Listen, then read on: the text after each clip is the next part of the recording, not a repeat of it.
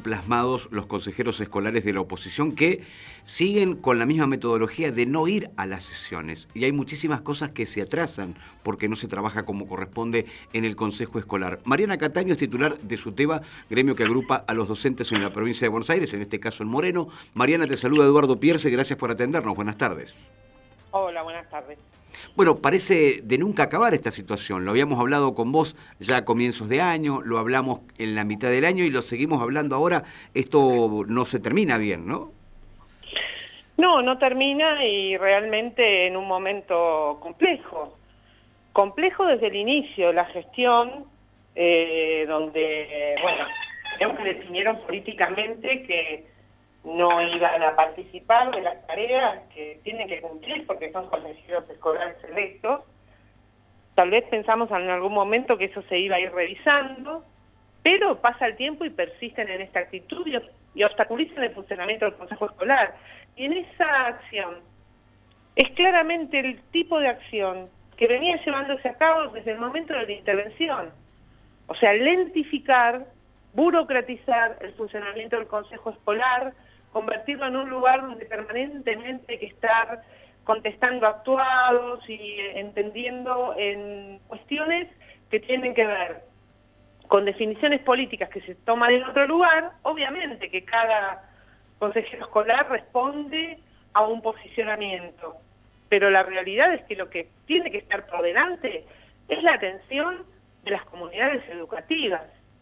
Y lo que nos dicen cada vez que se presentan en el Consejo Escolar es que les interesa muy poco lo que pasa en cada una de las escuelas de nuestro distrito.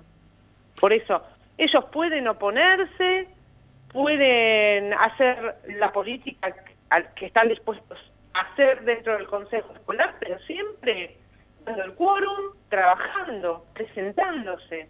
Es que eso, eso es lo que no se comprende. Eso es lo que no se comprende, Mariana, porque o sea, se viene de la intervención, se criticaba la intervención y cuando viene lo que en teoría podría ser un periodo democrático en serio, pasan estas cosas. Y coincido contigo, eh, hay que debatir. Es decir, yo igual esto lo critico siempre, tanto en el Consejo Escolar como en el deliberante. No está bueno eso de no dar quórum. Hay que ir y debatir. ¿No estás de acuerdo con algo? Bueno, lo plasmás, lo discutís una y otra vez, pero no podés no trabajar, y más en una situación de pandemia, y más en una situación de cómo ha quedado la educación en Moreno después de, la voladura de la explosión de la Escuela 49. Eh, ¿No se puede hacer algo distinto, más allá de un comunicado, de una expresión, de un repudio en la radio como lo estás haciendo vos ahora, dentro del marco legal se puede hacer algo, Mariana?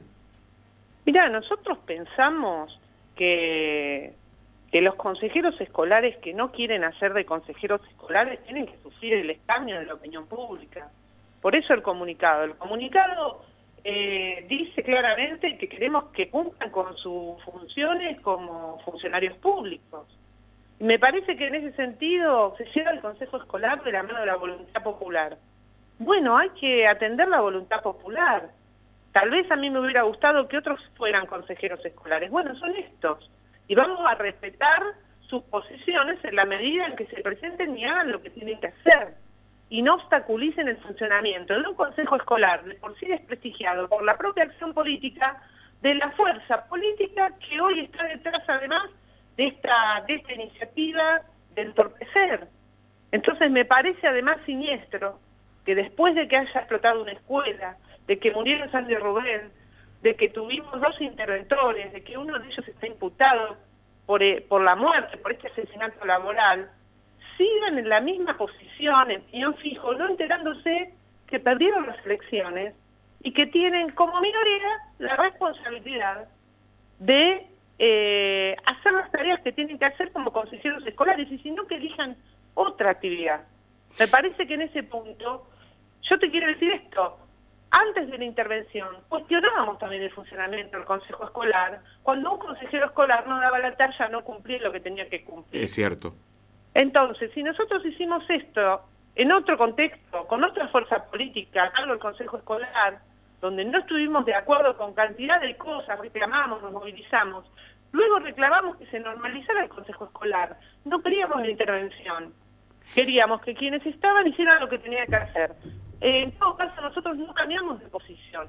Para nosotros el Consejo Escolar no es una cáscara vacía, es una institución que tiene que funcionar, que se tiene que prestigiar, y que lo que lo van a prestigiar son esos consejeros y consejeras escolares que tienen que eh, trabajar y estar a la altura de las circunstancias. Eso es lo que les pide. Y creo que además debieron haber aprendido de lo que sucedió en Moreno. O sea, que la sociedad morenense no va a tolerar el uso espurio de, un espacio al que se llega por el voto popular. Si vos me permitís... Bueno, eso...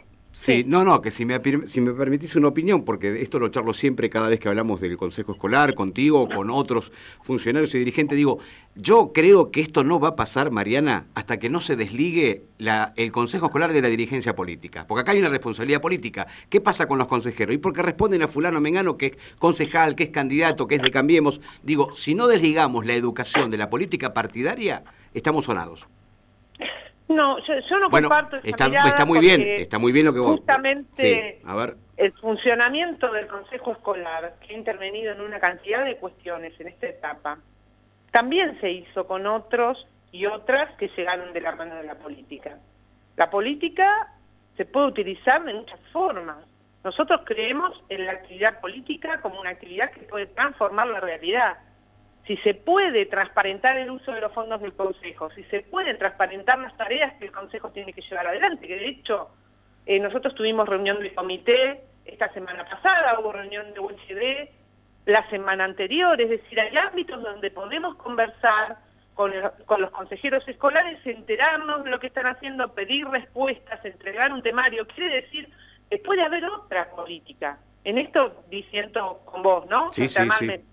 Yo entiendo que hay, o sea, nosotros al escribir un comunicado también hacemos política en el sentido de decir, queremos que esto se transforme, queremos que esto se termine, queremos que esto cambie. Me parece que lo que tienen que entender esos consejeros escolares es que tienen que estar a la altura de las circunstancias. De eso se trató.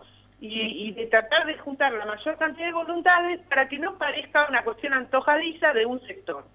Como vos habrás visto, somos muchas y muchos los que estamos planteando que esto se tiene que terminar, que este manejo este, que deteriora y que además profundiza problemas que el distrito viene arrastrando, se tiene que terminar. Es responsabilidad política de esos consejeros y consejeras escolares. Mariana, una pregunta más y te libero. Eh, Baradel dijo que era una irresponsabilidad abrir las escuelas. Ahora vos coincidís en medio de la reunión que mantiene ahora el Consejo Federal de Educación. ¿Qué, qué, puede pasar en el conurbano? ¿Qué opinás sobre lo que nos sucede a nosotros, que a veces no es lo mismo de lo que pasa en otro distrito, no? Mira, te voy a contar lo que nosotros hablamos con el cuerpo delegado, que tuvimos reunión hace 15 días. Hace más de un mes que estamos trabajando. Estamos no yo personalmente, nuestra organización y el resto de los sindicatos que forman parte del Frente Unidad Docente con la Dirección General de Escuela en el protocolo de retorno a las aulas.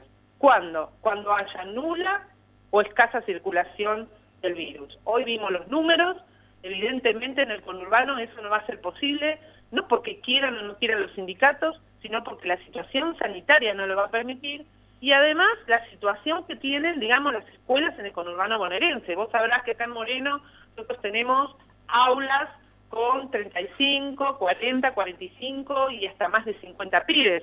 Por lo tanto, la situación de aislamiento y de cuidados que se debe tener para poder volver, miremos las experiencias en el exterior, eh, indican que no podría ser posible. ¿Eso quiere decir que para siempre? No. Por eso estamos trabajando en el protocolo y en cuanto haya posibilidades se va a ir retornando paulatinamente. De hecho, hay algunos distritos del interior de la provincia que están en fase 4 y fase 5. No es el caso del conurbano bonaerense, por eso nos quieren poner a debatir como si hubiese un sector que no quiere, ya yo tengo a mi hija acá, está haciendo la tarea en este momento, que va a una escuela secundaria y le encantaría ir a la escuela, pero ellos son casi 40 en el salón. Entonces no es algo que tenga que ver con voluntad, sí o no, y que de eso depende porque si no hubiera habido clases durante todos estos meses. Tiene que ver con una pandemia que no es argentina, es mundial y que nosotros esperamos, ansiamos, porque además nuestros compañeros están agotados del trabajo en contexto virtual, que es enorme, silencioso, no se, no se puede ver, pero está allí, tratando de mantener el vínculo con la comunidad, así que vamos a ir trabajando para que cuando sea posible el retorno, este ocurra. Mariana, gracias como siempre, eh, muy gentil. Ya seguiremos charlando en estos días. Gracias a ustedes. Hasta luego. Mariana Cataño con nosotros, titular de Suteba Moreno. Reiteramos, la titular de Suteba dice que Moreno no volverá a...